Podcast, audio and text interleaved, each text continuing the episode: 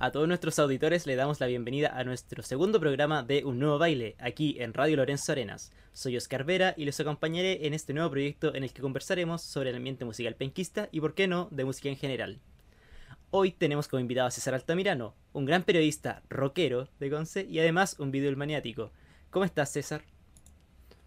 Hola, hola, ¿cómo estás, Oscar? Gracias por invitarme acá a este programa en Radio Lorenzo Arenas. Mira, eh, yo te definí como un periodista rockero, pero me gustaría además que tú te definieras porque quién mejor eh, para poder describirse que uno mismo. Así que si tienes algo más que decir respecto a eso. Sí, voy, a intentar ser breve. Eh, mi nombre es César Altamirano, penquista de corazón, nacido y criado en la zona. Eh, en rigor nací en Talcahuano, pero apenas al día siguiente de nacer en el Hospital Higueras me, vine a vivir a Chihuayante, San Pedro, Concepción. He vivido en, la gran, en el Gran Concepción, que se le dice, en la intercomuna, la mayor parte de mi vida. Estudié periodismo en la Universidad de Concepción. en, a, fines de los 90 y a principios de los 2000 ya egresé y me titulé, me fui a Santiago a trabajar en el área que era de mi interés y que ha sido el interés de toda mi vida, que es la cultura, arte, espectáculo. Así como tú, me gusta mucho la música, sobre todo el rock. Y mi banda favorita son los Beatles, absolutamente, de aquí hasta que me muera, ahora que tengo 45 años. Hace varios años ya que no, no, ejerzo la profesión porque me dediqué a otras cosas, entre ellos a partir de 2010, el año del Bicentenario, a recorrer América Latina en bicicleta, llegué a México, un viaje que me tomó siete años de mi vida, atravesando todos los países de América Latina, en su mayoría, diría yo. Más o menos eso hasta ahora. Estoy de vuelta en Chile hace un par de añitos y ahora estamos en plena pandemia, así que refugiándonos, resguardaditos en casa, recomendación para todos los radioescuchas, protéjanse a, ustedes y a sus familiares y a sus seres queridos. Sí, justamente estuve investigando sobre ti, sobre el tema de que te gusta cletear y que hiciste eso en Sudamérica. En un ratito más vamos a hablar sobre eso.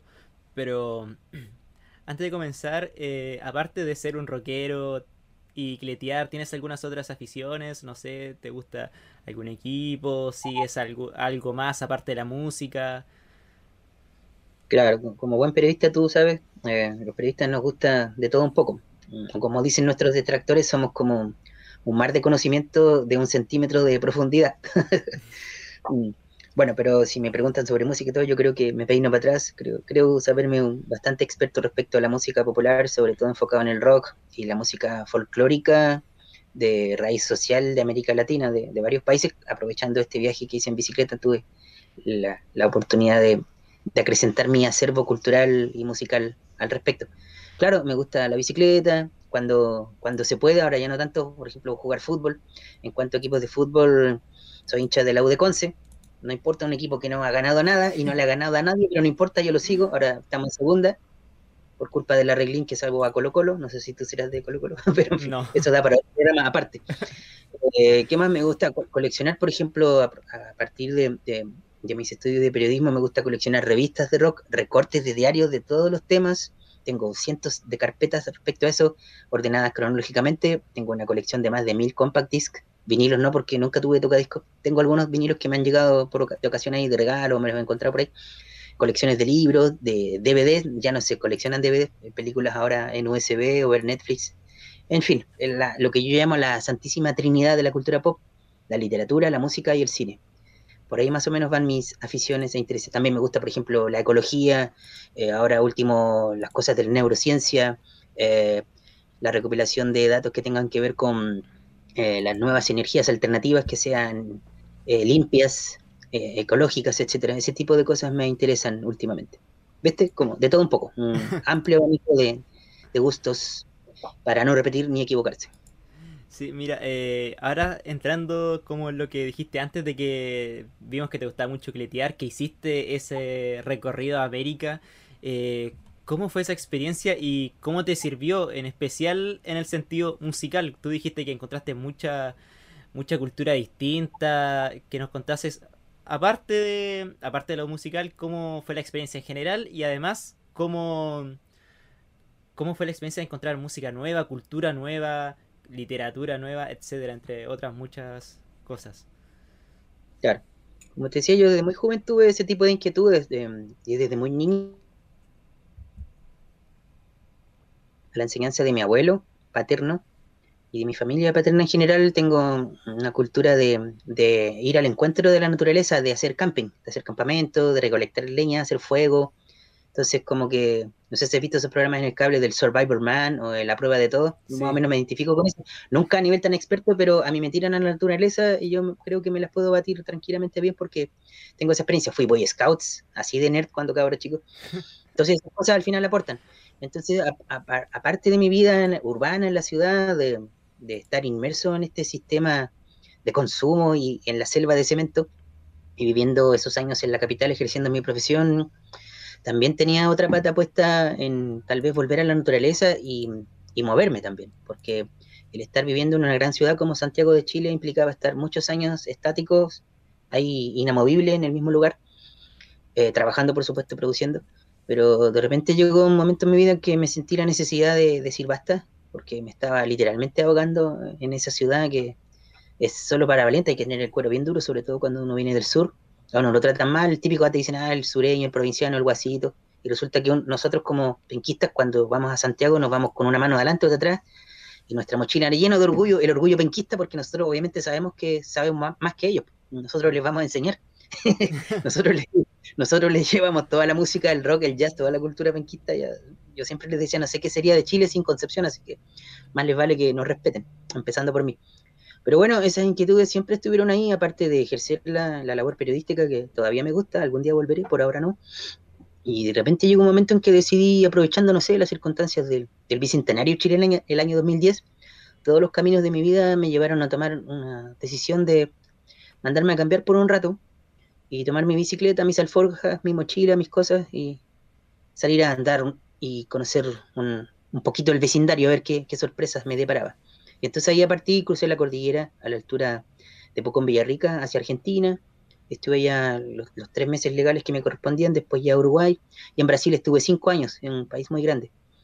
Estuve, no, se lo recomiendo a nadie, de manera ilegal, por supuesto, porque la máxima cantidad de tiempo que te permite en cualquier país de América Latina estar como turista son tres meses, con una prórroga de tres meses más durante el mismo año pero al, cabo de esos seis meses en Brasil eh, decidí quedarme mucho tiempo más, el tiempo suficiente que, fuera necesario, porque claramente, tú sabes, Brasil es como un continente en sí mismo, es demasiado grande. Así que finalmente esa visita, entre comillas, duró cinco años, avanzando de a poco dentro del gigante mapa brasileño y trabajando en turismo. En recepciones de hostales, viste, aprendí a hablar portugués ahí, ya sabía hablar un poquito de inglés, gracias a las clases en el colegio, en la universidad y por mi afición personal al rock. Entonces me las pude batir de buena manera durante esos años para poder seguir avanzando de a poquito y entre otras cosas lo que tú apuntabas, ir recopilando sin querer queriendo, como diría el chavo, un montón de música nueva. Ir haciendo una especie de, de, investigación de antropología musical del rock y la música folclórica de los distintos países. Una labor que a mí me resultó muy natural, no a nivel ni profesional, ni con, por ejemplo, metodología muy, muy estructurada, muy organizada, sino que simplemente hablando con la gente del lugar, y hablando con periodistas del lugar, gente con la que yo tuve la suerte de contactarme, que fueron anfitriones míos en sus casas, qué sé yo, en diferentes sitios, y simplemente conversando ahí al calor de una cervecita, eh, preguntándole sobre la historia de la, de la música de sus países, a partir de los gustos personales, y ir haciendo una especie de entrevista espontánea, ocupando estas técnicas periodísticas que uno como profesional adquiere ya sea dentro de la misma enseñanza académica en la universidad o instintivamente con una libretita apunte, ir conversando. Y él me recomendaba algunas cosas, un amigo, mira, puedes ir por esta eh, década del 60, 70, por acá, por acá. Y ahí van saliendo diferentes cosas que uno ya sabía dentro del acervo cultural que uno tiene en Chile, de escuchar música y ser melómano. Y obviamente aparecen joyitas y sorpresas que uno nunca pensó que existían. Entonces eso es lo bonito de salir de vez en cuando a darse una vuelta ahí fuera de tu zona de confort, como decías tú, y esta experiencia es para toda la vida, es increíble. Así que ahora creo que mi acervo cultural respecto a lo que me gusta más, que es la música y el rock y la música folclórica de los distintos países de aquí, desde Chile hasta México, creció a nivel exponencial. Así que estoy agradecido por, por eso y por haber salido de Chile y de esta manera tan insólita que era andar en bicicleta. Así que era un beneficio en todo sentido para el cuerpo, el espíritu y el alma. Y mira, aparte de eso, o dentro del mismo tema, Em, ¿hubo un país en especial que te llamó la atención? Tal vez que por desconocimiento te impresionó mucho su cultura eh, o algo así. En general, aunque suene cliché a esta altura del partido, pero es una cosa que yo sospechaba incluso antes de poner siquiera un pie fuera de Chile, yo tenía la intuición de que América Latina es un barrio gigantesco, con sus diferencias específicas respecto a cada país que uno visita, pero en general, grosso modo, así grandes rasgos, es prácticamente lo mismo, somos el mismo pueblo mestizo, con la misma historia, eh, conquistados por la misma potencia europea de aquel momento que era España por un lado, Portugal, que es parecido, de hecho las raíces greco-latinas son las mismas, entonces tenemos la misma historia, y de, acuerdo al desarrollo de la historia en cada país se van desenvolviendo las cosas de una manera particular, pero en general creo que somos la, misma cazuela, la misma melcocha. Eso, eso, eso, eso es lo positivo, digamos. Sí. Y en ese sentido, el, país que yo desde niño quería conocer más que cualquier otro era Brasil, y por muchas razones me quedé circunstancialmente y a propósito también cinco años viviendo en Brasil. Me enamoré de un par de chicas brasileñas por ahí también, ahí el amor, pero me gustaba todo, la comida, la música, las playas, los paisajes, las mujeres, el fútbol, eh, etcétera. Pero ese país más o menos yo tenía cierto conocimiento previo, pero un país que me haya sorprendido respecto a su gastronomía, su gente, su cultura, su música, yo creo que fue en Centroamérica, que igual para nosotros sudamericanos Centroamérica se nos aparece como un lugar un poco desconocido a pesar de su relativa cercanía geográfica. Mm. En Centroamérica, igual yo podría decir que como es un espacio geográfico tan chiquitito, tiene una uniformidad, una homogeneidad en cuanto a las costumbres, el idioma, los colores, las texturas, los sonidos. Eh, me sorprendió gratamente mm, eh, Nicaragua, muy bonito país. Así que cualquiera que esté atento cuando parta, eh, se acabe la pandemia, le recomiendo irse de cabeza a conocer Nicaragua y sus sabores y sus encantos. y no es como algo muy común porque Nicaragua, si bien lo conocemos de nombre, muchos no sabemos qué hay en el país, ya que siempre cuando miramos hacia el norte, ya Norteamérica, Centroamérica, piensa en México, por ejemplo, más que en algo que sea como Nicaragua, El Salvador y todo lo que está alrededor. Claro, simplemente es por un asunto de, historia y de geopolítica, que mm. para que estamos con cosas acá, en América del Sur los polos principales de, la industria cultural, u otras cosas si quieres decirlo, son Argentina y Brasil, por simplemente por tamaño, por geografía, por población y por mercado.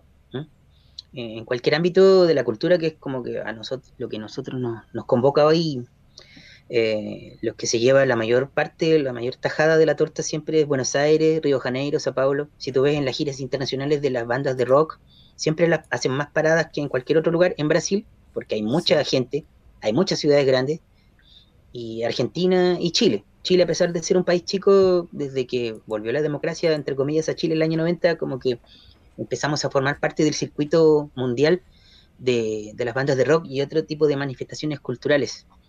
Más que nada es por eso. Y en el norte, obviamente, el gran mercado, donde los grupos chilenos o los solistas, baladistas, etcétera, artistas chilenos que han triunfado en América Latina, se van a radicar en algún momento a México. Es como el paso natural. Sí. Entonces, más que nada, yo creo que la explicación va por ahí. Y como para cerrar el capítulo de, tu vida cletera, eh, ¿tienes alguna anécdota que quieras destacar de, de ese periodo que se pueda contar, sí, porque quizá hay algunas que no se pueden contar. Uh, son, son cientos de miles, así que dejo acordarme de una así como abuelo pájaro.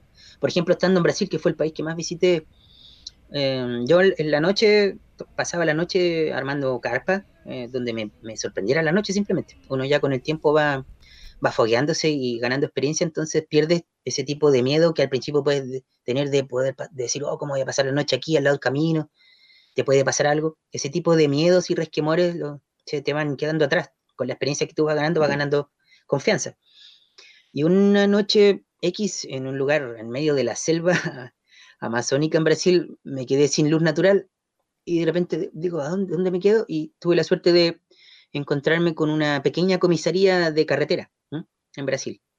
Y fui a hablar con los policías, ahí yo con mi inglés, eh, mi portugués, perdón, champurreado ahí un poco como futbolista recién llegado, así como cuando el mago Valdivia recién llegó al Palmeira, así hablaba yo portugués, después ya era un poquito mejor. Y les pregunté si me podía quedar por ahí cerca porque para mí me, generaba mucha confianza pasar la noche al lado de una delegación policial. Mm. Para, para, mi seguridad personal. Me dijeron, no, anótese aquí nomás y puede quedarse, mire, e, esa parada de bus que está ahí, quédese ahí debajo ningún problema. y me llevaron incluso comida, así, ¿cachai? Estas como bandejitas de aluminio que les reparten a ellos, me llevaron comida, arroz con pollo, o sea, yo estaba ahí, me, prestaron ducha. Y bueno, armé el campamento, antes de la medianoche yo ya estaba acostadito entre mi carpa, mi saco de dormir, y de repente serían las 2 de la mañana y escucho unos pasos al lado de la carpa, en, la gravilla, en la, piedrita chica, así, track, track, track, track. Y, ahí el corazón atento a ver qué pasa, y de repente me empiezan a hacer lo que se llama terremoto en la carpa, así, una mano que empieza a mover las varillas de la carpa y glue, y en portugués me habla un tipo así, era un borracho, ¡eh, sal, de ahí, ese es mi lugar para dormir! y yo con, con todo lo nervioso y un poco asustado que estaba dentro, con el corazón palpitando y en la garganta, le dije, ándate, le dije en portugués, ándate a la pib, eh, no me pienso mover de acá. El tipo insistió un par de veces, pero después como que paró el silencio. Eh, quedó todo en silencio, perdón. Y yo confiado y canchero porque sabía que si había cualquier problema podía ir a recurrir a la policía. Al otro día cuando desperté, eh, abrí la carpa por dentro y cuando salí el borrachito se había dormido afuera. Estaba durmiendo afuera. ¿ah? Como que ese era su lugar para dormir tradicional y yo se lo ocupé esa noche. Esa es una anécdota que te puedo contar, una, una de cientos que tengo. Eh, sí. y ahora ya como entrando más a lo musical que el tema más del programa, me gustaría saber em, cómo llegó tu gusto por la música, si fue por tus padres, tal vez que te ponían eh, rock cuando pequeño, o fue por algún amigo, entre otras cosas que pueden llegar a ser. Claro, a ver cómo podría decirlo, es una cosa bastante personal, pero creo que se puede extrapolar a Concepción y a varios amigos míos de generación, algunos más viejos, otros más jóvenes, pero en general, no es por ser chauvinista ni nada, pero yo creo que cada lugar tiene su impronta y creo que lo que caracteriza a Concepción es que es una ciudad bien musical, eh, como con una cultura musical, no a nivel docto ni académico necesariamente, pero a nivel de popular, doméstico, en las casas, como que en la época en que me crié yo, en plena dictadura, en cada casa había, qué sé yo, un tocadisco, una guitarra, algún integrante de tu familia sabía tocar algún instrumento, en las reuniones familiares se cantaba, lo que te decía yo durante los veranos en los campamentos familiares que hacía yo, al calor de la fogata en la noche ahí salía la guitarra. Entonces la música siempre ha sido algo muy presente en la vida de los penquistas, creo yo. No, no creo no tengo el miedo a equivocarme cuando extrapolo esa experiencia personal que yo tuve de niño y de joven al resto de las casas de Concepción. Aparte lo que siempre se dice por un asunto del clima en Concepción, que tenemos un otoño y un invierno bastante frío, húmedo y mojado y crudo, por lo general la vida social transcurre dentro de las casas. Entonces uno va a visitar a su familia o después a los amigos y lo primero que sale después de, de tomarse una buena once, vamos a escuchar música o a cantar, qué sé yo. Y ahí se van formando afinidades, se van compartiendo gustos, uno va aprendiendo y de repente nace la iniciativa, no sé, de algún grupo de amigos se junta y, oye, organicemos un, grupo y así va surgiendo la cosa. Y así como en especial los Beatles, que es como tu, de alguna manera, tu pilar musical, tu, tus ídolos, eh, ¿llegó de la misma manera o tiene como alguna particularidad especial eh, ese gusto tan grande por los por los fabulosos cuatro. Claro. Mira, yo creo que los Beatles son tan grandes que mm, tarde o temprano, en algún momento de tu desarrollo como persona humana, te vas a encontrar con ellos, sí o sí, así, en algún, en algún camino, en algún sendero de tu vida, van a aparecer. Eh, puede que te gusten o no, pero yo siempre digo, eh, por ejemplo, los que estudian filosofía, tienen que pasar por estudiar a los clásicos griegos y después se pueden dedicar a filosofar de otras cosas más contemporáneas. Lo mismo con, la música popular, en este caso el rock. Los Beatles son tan grandes y son los clásicos que tenéis que pasar por ese capítulo del libro sí o sí.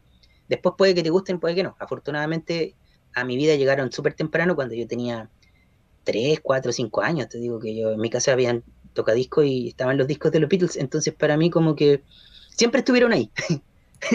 es una cosa súper extraña. Yo aparecí en este planeta y los Beatles, ya no existían hace 30 años, qué sé yo.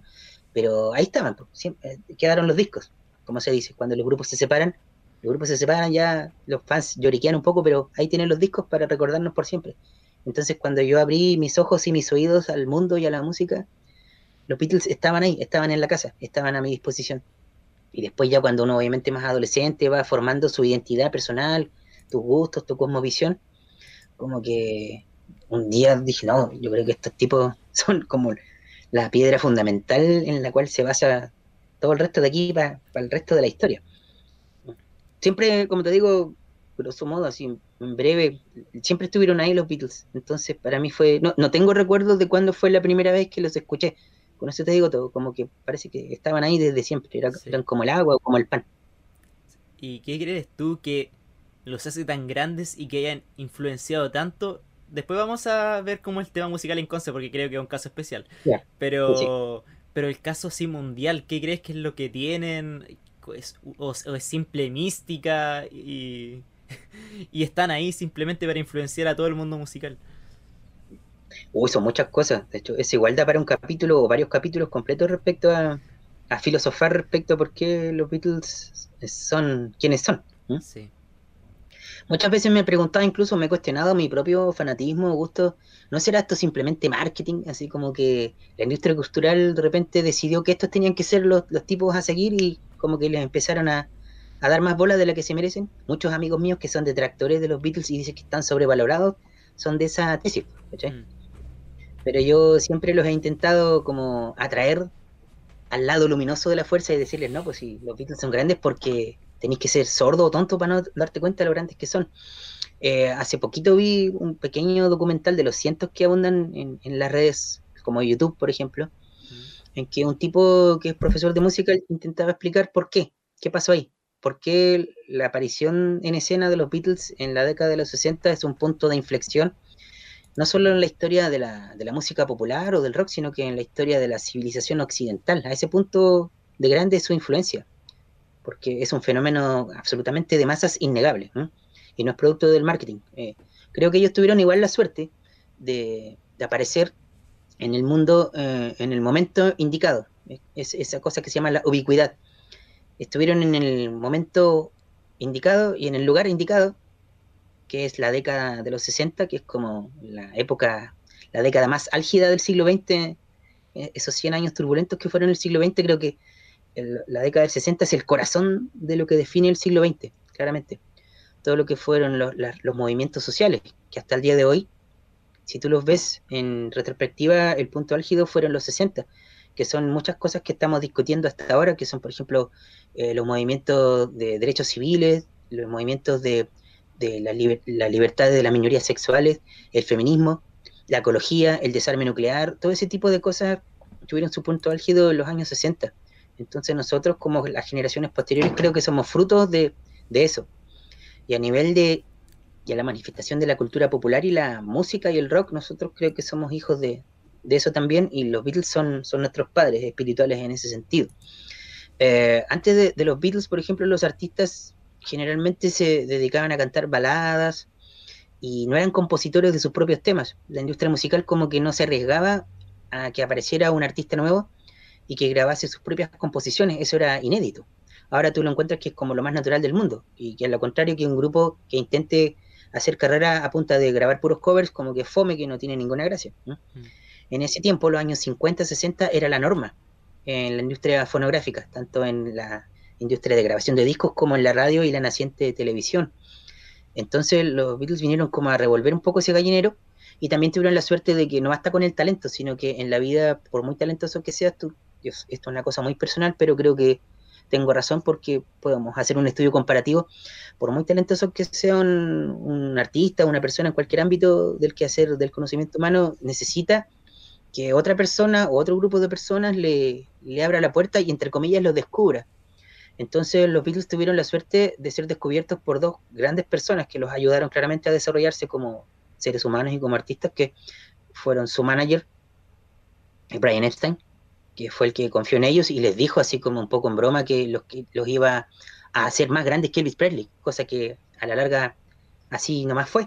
Y cuando se fueron de Liverpool a Londres, tuvieron la suerte de encontrarse con este productor musical llamado George Martin, que fue el que le dio las herramientas tecnológicas para, para llevar adelante su, arte. El quinto Entonces son un claro, el quinto Beatle claramente. Y entonces son un montón de factores que en un momento de la historia confluyen para que este fenómeno estalle como una especie de supernova y sus esquirlas, sus pedazos y su luz nos ilumina hasta el día de hoy y han pasado 60 años. Y así como Yo creo que es como casi una pregunta obligatoria preguntar cuál es tu Beatle favorito. Bueno, eh, eso es una pregunta políticamente que hay que incómoda. Sí, muy eh, incómoda. Sí, que yo, es una teoría muy personal que tengo, eh, una cosa que es súper como occidental nuestra, porque en otras partes del mundo no se encuentra eso de que siempre tiene que haber uno. O puede ser un no Sí. Como, como, Highlander, solo puede haber uno. ¿Por qué tiene que haber uno? De lo bueno tiene que haber harto, tiene que haber mucho, no solo uno. Entonces, en Occidente siempre estamos como inconscientemente, por un asunto cultural, acostumbrados a hacer listas y rankings del mejor, del peor, del primero. Como que tenemos una obsesión por el primero, ¿entendí? Sí. Así, un poco como el presidente Piñera, que siempre quiere ser el primero en todo. una cosa así. El, el, el, competidor del curso. Eh, y los Beatles son, como una vez dijeron ellos en su época, de los 60, son un monstruo de cuatro cabezas. No se explica el uno sin el otro. Y aparte que tiene esa dupla de ataque, hablando en términos futbolísticos, que te gusta a ti, o sea, la, eh, punta de ataque Lennon McCartney es imbatible, o sea, no se puede explicar el uno sin el otro. Eh, es como el aceite y el vinagre. Y si bien el cliché indica que McCartney siempre fue como el más baladista, el más carelindo, el más dulzón, y Lennon el revolucionario el, y el vanguardista, e, ese papel se podía intercambiar perfectamente de uno al otro y viceversa, de canción en canción y de disco en disco. Entonces, como que eh, fue un prodigio de que esos dos chicos se hayan conocido y siendo tan diferentes, fueran tan amigos al mismo tiempo y se fueron potenciando con cada año y con cada disco, con cada composición que, hicieron. Es como un, realmente un prodigio de la naturaleza que haya existido esa confluencia, esa amistad esa, y esa complicidad. Entonces, claro, yo por ejemplo a Paul McCartney lo he visto cinco veces en vivo es como el Beatles sobreviviente de la dupla creativa más potente. George Harrison también está a la misma altura. Lamentablemente nunca lo pudimos ver en vivo porque no era un tipo de hacer muchos conciertos. Ringo Starr también tuve la oportunidad de verlo en Brasil. Eh, y Paul, McCartney me gusta bastante. Eh, a veces me da por época. A veces digo, no, mi Beatles favorito es Paul, mi Beatles favorito es John. A veces cuando vienen los aniversarios de nacimiento o muerte de George, dijo, no, no, en realidad George igual tiene lo suyo. En realidad eh, se trata de los Beatles. ¿eh? Una vez un amigo en la universidad me decía, oye, eh, pero ¿cómo iban a ser malos los Beatles? Era imposible si en la batería tenías a Ringo Starr, en la guitarra líder tenías a George Harrison, en la guitarra rítmica tenías a John Lennon y en el bajo tenías a Paul McCartney. O sea, es como el Dream Team, es como en la época del Real Madrid de los Galácticos. Y te lo digo diciendo que a mí me gusta el Barcelona. Entonces, eh, es eso. Es como que el todo es la suma de sus partes y más. De eso se trata. Es como una unidad indestructible. Entonces en Occidente estamos acostumbrados siempre a tratar de diseccionar y dividir las cosas. Y como es como tratar de analizar un poema. Si lo analizas, como que igual pierde la gracia. Es mejor disfrutarlo. Entonces no hay mejores ni peores. Son los Beatles. Y más respeto. sí, o sea, es mi respeto. Nos quedamos con el monstruo de cuatro cabezas, como tú dijiste. Pero Así es. Algo que yo creo que sí o sí depende de la época y creo que me pasa con todo lo que escucho, eh, es las, las canciones. Si tienes alguna canción predilecta, o igual las disfrutas todas por igual, o depende de la época. Claro, o sea, mm, las canciones son tan buenas que em, la, mayor, la abismante mayoría de sus canciones son buenas. Yo soy fanático y te diría así, para simplificar la cosa, son todas buenas, hasta las canciones malas son buenas. Pero claro, pero te da por época, porque su abanico de influencias, de sonidos, de texturas, de colores es tan amplia que tiene para todos los gustos. Una canción para cuando estás contento, cuando estás triste, cuando querés salir a correr, cuando querés enamorar a una chica, eh, cuando quieres tener un encuentro de introspección contigo mismo, tienen de todo. Desde la época como más adolescente yeye de los primeros discos hasta ya la explosión psicodélica del año 66 para adelante eh, es una carrera increyendo que se fue superando a sí misma exponencialmente con cada año y con cada disco que sacaron. Así que, no, tienen, tienen de todo. Eh, tienen una canción para cada estado de ánimo y para cada día del año. Así que es imposible equivocarse. Y mira, ahora ya entrando como al tema penquista, que es como el plato fuerte, yo creo, del programa. Eh, ¿Por qué los Beatles y en, la música británica en general, pero en especial los Beatles, tienen tanta influencia en, en los grupos que han salido aquí de Concepción, en especial los más conocidos como pueden ser los Bunkers o los Tres, que como sabemos los Bunkers se vestían como los Beatles, o sea, eran como los Beatles penquistas, Al, eh, Álvaro Enríquez era el Lennon, entonces, entonces, ¿por qué crees que llegó tan fuerte esa influencia a Conce? Mm, igual son, son muchos factores. Eh, hace poco estuve leyendo un libro de un chico de Santiago que hizo una investigación sobre el rock penquista súper interesante. No sé si lo conoce. Aquí tengo el libro. Eh, se llama Noches de Rock and Roll, de Rodrigo Cabrillana. Es un investigador de Santiago que hizo una investigación de más de 10 años, un libro de 500 páginas, súper bien documentado. Y él ahí intenta dar algunas pistas y atisbos para responder esa pregunta. Porque, el, digamos, la tradición indica que eh, tiene que ver con un asunto con el clima. Hmm.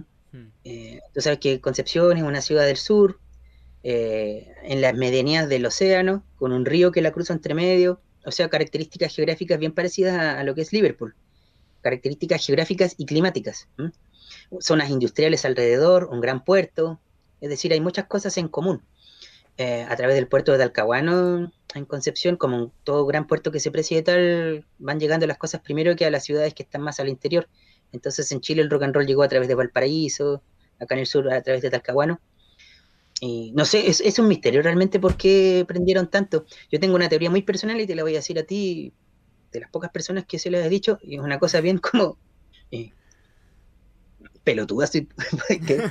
una, vez averigüé en la historia de la Plaza Concepción, viste que está la pileta, la típica pileta que es de fines del siglo XIX, alrededor de 1890 y tantos, eh, fue erigida esa pileta donde está la diosa Ceres, la diosa de la agricultura que está ahí arriba coronando esa gran columna griega, eh, esa gran pileta característica de la Plaza de Armas de Concepción. Esa pileta fue forjada en Liverpool, para que tú sepas. no ni idea. Eh, sí, sí, fue forjada en Liverpool, que eran, digamos, a nivel mundial, estamos hablando de fines del siglo XIX, Gran Bretaña todavía era la gran potencia mundial, donde se hacía literalmente todo. Y, en la industria metalúrgica industrial estaba el polo, por supuesto, allá en Gran Bretaña. Y dentro de los polos industriales importantes de Gran Bretaña, Liverpool. Y entonces ahí, por ejemplo, ahí estaban los astilleros donde fabricaron el Titanic. Y también ahí, décadas antes, fue el lugar donde la pequeña y modesta y tercermundista municipalidad de Concepción encargó forjar esta pileta que está el día de hoy adorna nuestra querida Plaza de Armas.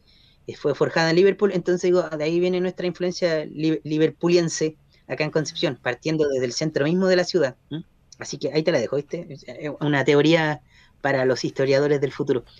Creo que ahí parte la cosa, con nuestra pileta, y que el agua que, el, agua que tenía la pileta antes venía desde, desde el Parque Ecuador, desde el Cerro Caracol. Sí. Y ahí se canalizaba el agua que venía hacia la pileta, entonces la gente la tomaba y, como se dice frecuentemente, ese, ese lugar común, pero que es bien interesante decirlo, eh, algo tendrá el agua de ese lugar que sale tanto talento. que algo tendrá el agua de la pileta, de, la plaza, que en algún momento, no sé, el Álvaro Enrique, el Alvarito López, los hermanos Durán lo tomaron, el mismo Yogi, los cabros de, de Salón y todos los grupos que han salido de Conce se embuyeron. También tiene que ver con que Concepción es una ciudad eminentemente universitaria. Mm. Y por ejemplo, en los años 80, cuando fue ya la eclosión del boom del, rock en español, a raíz de, la prohibición de, las radios argentinas de programar música en inglés, ese fenómeno se reflejó acá en Chile, eh, en que después de muchas décadas de, olvido, se le dio cabida finalmente a la música en español eh, y en este formato de las bandas de rock los chicos de la época universitaria en Concepción de los 80 se juntaban ahí cerca de la Casa del Arte, de la Pinacoteca, el Arco de Medicina, a intercambiar vinilos o a intercambiar cintas de cassette, se iban grabando. Y eso sí que igual es un misterio. Ah, en Chile pegó más que las bandas gringas de Estados Unidos el, rock británico. De aquellos años que se hacían, no sé, bandas como los Smiths, The Cure, Echo the Bunnymen, toda esa onda, Depeche Mode como que Concepción siempre ha tenido ese afán y esa vocación de espontánea de, de, verse identificado de alguna manera con, ese sonido que se forja allá en, las Islas Británicas, más que en Estados Unidos. Obviamente la tradición de Estados Unidos es innegable porque ahí nació el rock and roll, mal que mal, pero nuestra ciudad siempre ha estado identificada con los sonidos que vienen de, de esa pequeña isla europea ubicada al norte que se llama Gran Bretaña. Los sonidos de Liverpool y Manchester también. no sé si sabes que en algún momento a Conce igual le han dicho Conchester. y que tiene que ver con geografía y con la geografía humana, con la cosa industrial, universitaria, el clima, etcétera. Entonces son un montón de factores que creo que explicarían este fenómeno de por qué pega tanto ese tipo de música acá en Concepción. Y que creo, sin temor a equivocarme, que es de la ciudad más maníaca de Chile, creo yo, claramente. Sí, yo recuerdo que hace un tiempo vi un documental que, como tú viste videos documentales en YouTube, en YouTube también vi uno en que decía que en tiempos de dictadura había una familia en específico que en sus vacaciones las pasaba en Inglaterra y traía vinilos y ciertos artistas de esa época terminaban escuchando esos vinilos de, de Inglaterra, no solo con los Beatles, sino bandas mismas de la época, de los 80. Claro, claro, acá en Chile ese circuito de, chicos, como te digo, mm, que les gustaba mucho compartir esa afición por la música, al final se terminaban conociendo todos y nacían amistades, poroleos, bandas de música. Y claro, todo eso eclosionó y, el punto neurálgico de reunión era la U de Conce, la Pinecoteca, todo ese, circuito. Y alrededor de la, esta familia creo que eran los, no los conozco personalmente, pero aparecen en un montón de libros los hermanos Donoso, la familia Donoso con, el tiempo han estado siempre ligados al, asunto de, las artes visuales, artes gráficas, eh, la cultura, la música, el arte en general. Sí, así que tiene razón con ese dato. Como que ellos eh, tenían la oportunidad, como eran de el colegio inglés, qué sé yo, sí. ir allá, o en, su gira de estudios, se traían una camionada de vinilos para acá y los iban copiando, compartiendo con los amigos en cassettes. Y entonces era como de boca en boca, se iba reproduciendo como el pan, como la, multiplicación de los panes y los peces, como que a la gente que le interesaba tarde o temprano le iba a llegar alguna copia en cassette de, la última novedad que estaba escuchándose en Gran Bretaña, como Smith's The Cure, que aquí pegó bastante.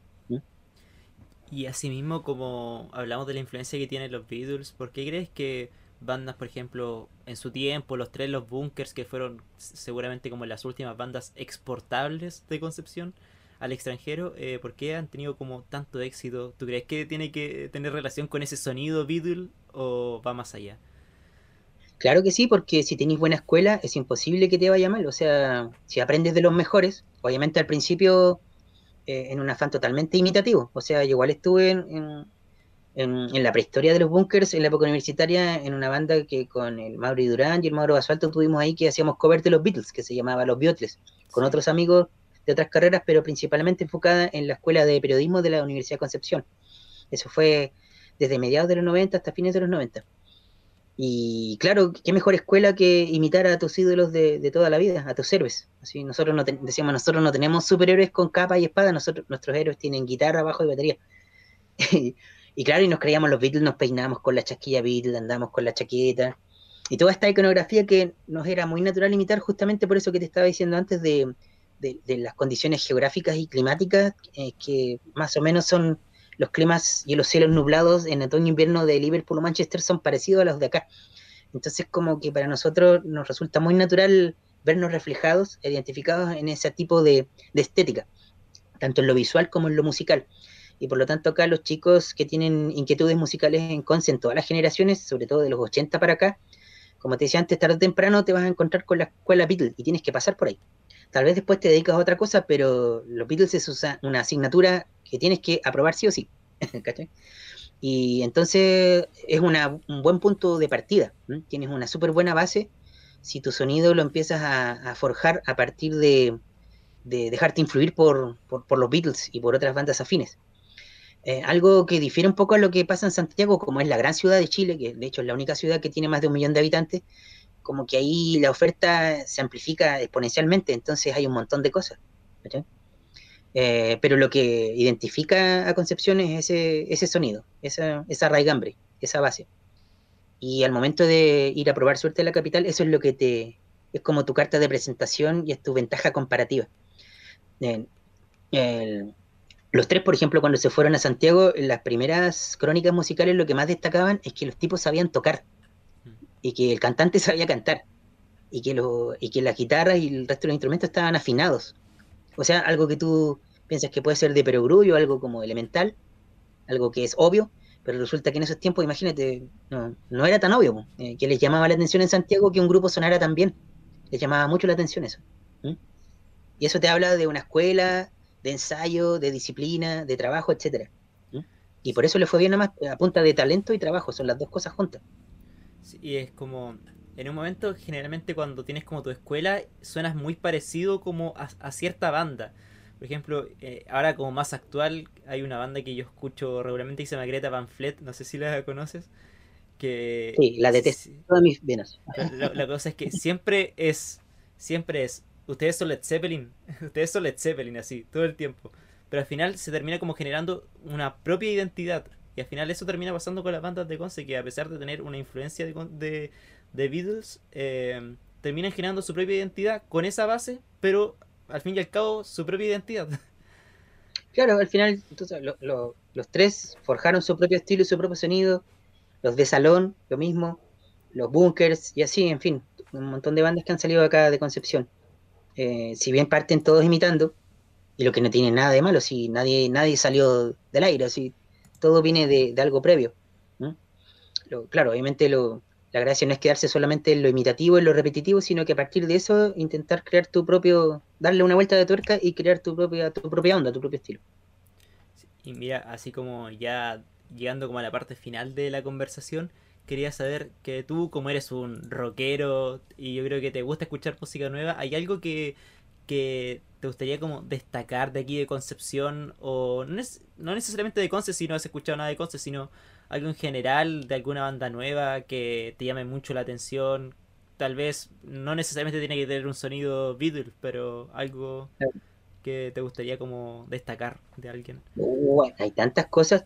Yo sinceramente con el paso de los años no, no he ido como escuchando mucha música nueva sobre todo porque el panorama respecto a la música que a mí me gusta es bien desalentador, porque no sé, hace 15, 20 años tú ponías MTV y realmente daban música y música buena. Ahora tú pones MTV, están dando cualquier tontera menos música. Y cuando ponen música, es música que claramente a mí me identifica como el, el reggaetón, el trap, la música urbana, con cantantes que no cantan, que son un homenaje al autotune y que ni siquiera cantan ni vocalizan, sino que balbucean, murmuran. Eh, no, no, no pasa. El panorama en general es bastante desalentador, lo que no quiere decir que siga existiendo una corriente de gente joven con inquietudes musicales en serio de, aprender a cantar bien, a aprender a tocar un instrumento, a componer canciones bonitas, melodías, es decir, la, típica banda de rock. El rock cada vez eh, tiene menos espacio, ¿quién lo diría? Cuando fue como el rey de, de las ondas radiales durante muchas décadas, ahora cada vez tiene menos espacio pero siempre se sigue haciendo. Bandas como últimamente, como digo, que me llamen la atención o que yo sepa y que siga, no, no tengo mucha idea. Pero sí, hacía vuelo de pájaro, ya que me lo preguntas, de, volviendo un poco al principio de nuestra conversación de, de qué tipo de música me llamó la atención en mi recorrido por América Latina, les recomiendo una banda brasileña, que es una banda de la época del rock clásico brasileño. Tú sabes que lo interesante de la década de los 60, que como decíamos en algún momento, fue el punto álgido del desarrollo evolutivo de la especie humana en el siglo XX es como la adolescencia de la humanidad, la, década de los 60. Esa época de convulsión, de cambio, de ganas, de revolución. Eh, el fenómeno del rock se replicó en cada país de América Latina con su particularidad de, por ejemplo, eh, tratar de unir la, la, tradición anglosajona de la música electrónica con bajo, guitarra, batería, con la música folclórica o popular presente en el lugar. Por ejemplo, en Chile tuvimos a los Jaivas, los Blobs Congreso, que hicieron esa amalgama. En, en la frontera México-Estados Unidos estuvo Santana, que fue un poco el, el que se conoció primero de toda esta onda de artistas latinos que querían hacer rock, pero en español, eh, eh, en rock con, con, ese sabor latino, con esos colores más tropical, como queráis tú decirlo, con un montón de elementos que el rock anglo puro no tiene. Esa es nuestra ventaja comparativa. Santana, en Chile los Jaivas, los Blobs Congreso, como dije, en Argentina el grupo Arcoiris, de, del cuestionado últimamente Gustavo Santaolalla, que fue el productor de ese documental tan polémico de, de Rompan Todo en Netflix, la historia del rock latino, Santaolalla le pusieron. Yo lo perdono porque Santaolalla, el, el mercado más es chico y Santaolalla es el responsable de grandes discos del rock latino, así que está bien. Él cuando joven, Barboni y Chascón tenía un grupo súper parecido a los Jaivas que se llamaba Arcoiris. Y lo mismo, vivían en comunidad hippie, eran vegetarianos, que se ecológicos. Eh, ellos en Argentina unieron el rock de tradición anglo con la música argentina. Y en Brasil, que voy al punto, es un grupo que se llama Novos Baianos, que son del norte de Brasil, de la gran ciudad de Bahía, y que es lo mismo, ellos reunieron en su estilo musical la tradición musical anglosajona del rock de guitarra eléctrica, bajo y batería, con eh, la multiplicidad de colores y texturas de la música brasileña, que es una delicia. Así que a los radioescuchas les recomiendo buscar por ahí, googlear y youtubear los nuevos baianos que se van a llevar una sorpresa, que son como una onda los jaivas, pero en portugués. Y con sabor brasileño, por supuesto. Mira, y antes de terminar, como que para colgarme de lo que dijiste, de ¿por qué crees que está pasando eso de que ya no se escucha la música que tú que te gusta a ti? ¿Por qué se está como prefiriendo cosas como el reggaetón, el trap? Quizá porque son más simples, que son entre comillas más de discoteca, bailables, por decirlo así. ¿Por qué crees que está como pasando esta transición hace un tiempo? No, es que son, básicamente entre muchas cosas que pueden ser, yo creo, destacaría dos. Em, son cosas cíclicas, creo yo. Siempre hay épocas de vacas gordas y vacas flacas. Eh, a propósito de, uno de los principales temas que nos convocó en esta conversación, que son los Beatles, eh, antes de la aparición de los Beatles, tú sabes que el rock and roll era un fenómeno de reciente data y que tuvo un clímax, un auge con Elvis, Chuck Berry, etcétera pero a fines de la década del 50, que fue la década donde se desarrolló el rock and roll, hubo como una especie de, baja, de decadencia, de vacío, porque, eh, que se un montón de rockeros como Buddy Holly, eh, Eddie Cochran murieron prematuramente, súper jovencitos, Richie Valens, el de la bamba, eh, Chuck Berry estaba preso, preso por trata, de blancas o prostitución de menores, Jerry Lee Lewis estaba igual de capa caída porque se casó con una prima de 14 años, Elvis Presley se había ido al servicio militar, es decir, todos los pioneros del rock and roll de repente desaparecieron del mapa. Pero la industria musical tiene que seguir alimentándose a sí misma. ¿Y qué es lo que pusieron? Ah, pusieron a, los teenagers, a los baby, baby teen face. Ídolos adolescentes carilindos que hacían películas como, no sé, como este tipo Paul Anka. Ese tipo de gente. Como Pat Boone, es decir, gente que eran baladistas y que se vestían con traje a la usanza de sus padres y el sonido era súper inofensivo, pero que tenía cierta base de rock and roll. Ahí nació el twist, por ejemplo, que es como una versión edulcorada del rock and roll, que era un baile no tan frenético ni tan escandaloso. Entonces la industria siempre tiene esa capacidad maldita de reinventarse a sí misma y tratar de poner en el espacio que ocupaban antes este tipo de, manifestaciones que son genuinas y auténticas, pone una especie de, de remedio de, de sucedáneo un poco de dudosa reputación y calidad. Entonces, cuando aparecen los Beatles, ese era el panorama musical, que era una música totalmente inofensiva, que no tenía nada que ver con lo que había sido el rock and roll.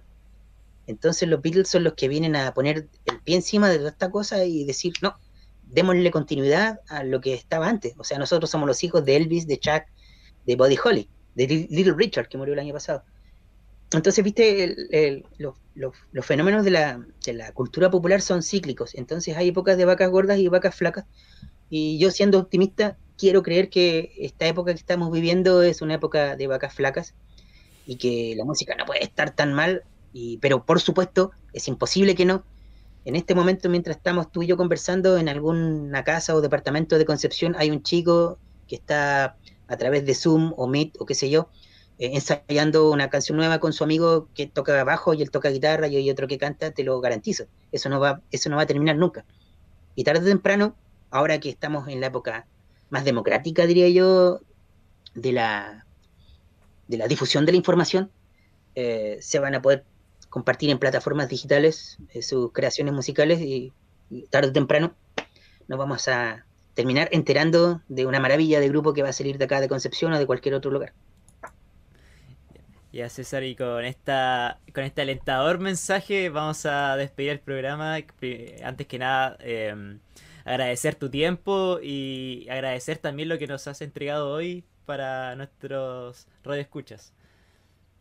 Ya, pues muchas gracias a ti por la invitación y ojalá se repita y que te vaya muy bien a ti y a tus compañeros ahí en Radio Lorenzo Arenas. Bueno, nos vemos la próxima semana en un nuevo programa de Un Nuevo Baile, a la misma hora, aquí por Radio Lorenzo Arenas 107.1 FM.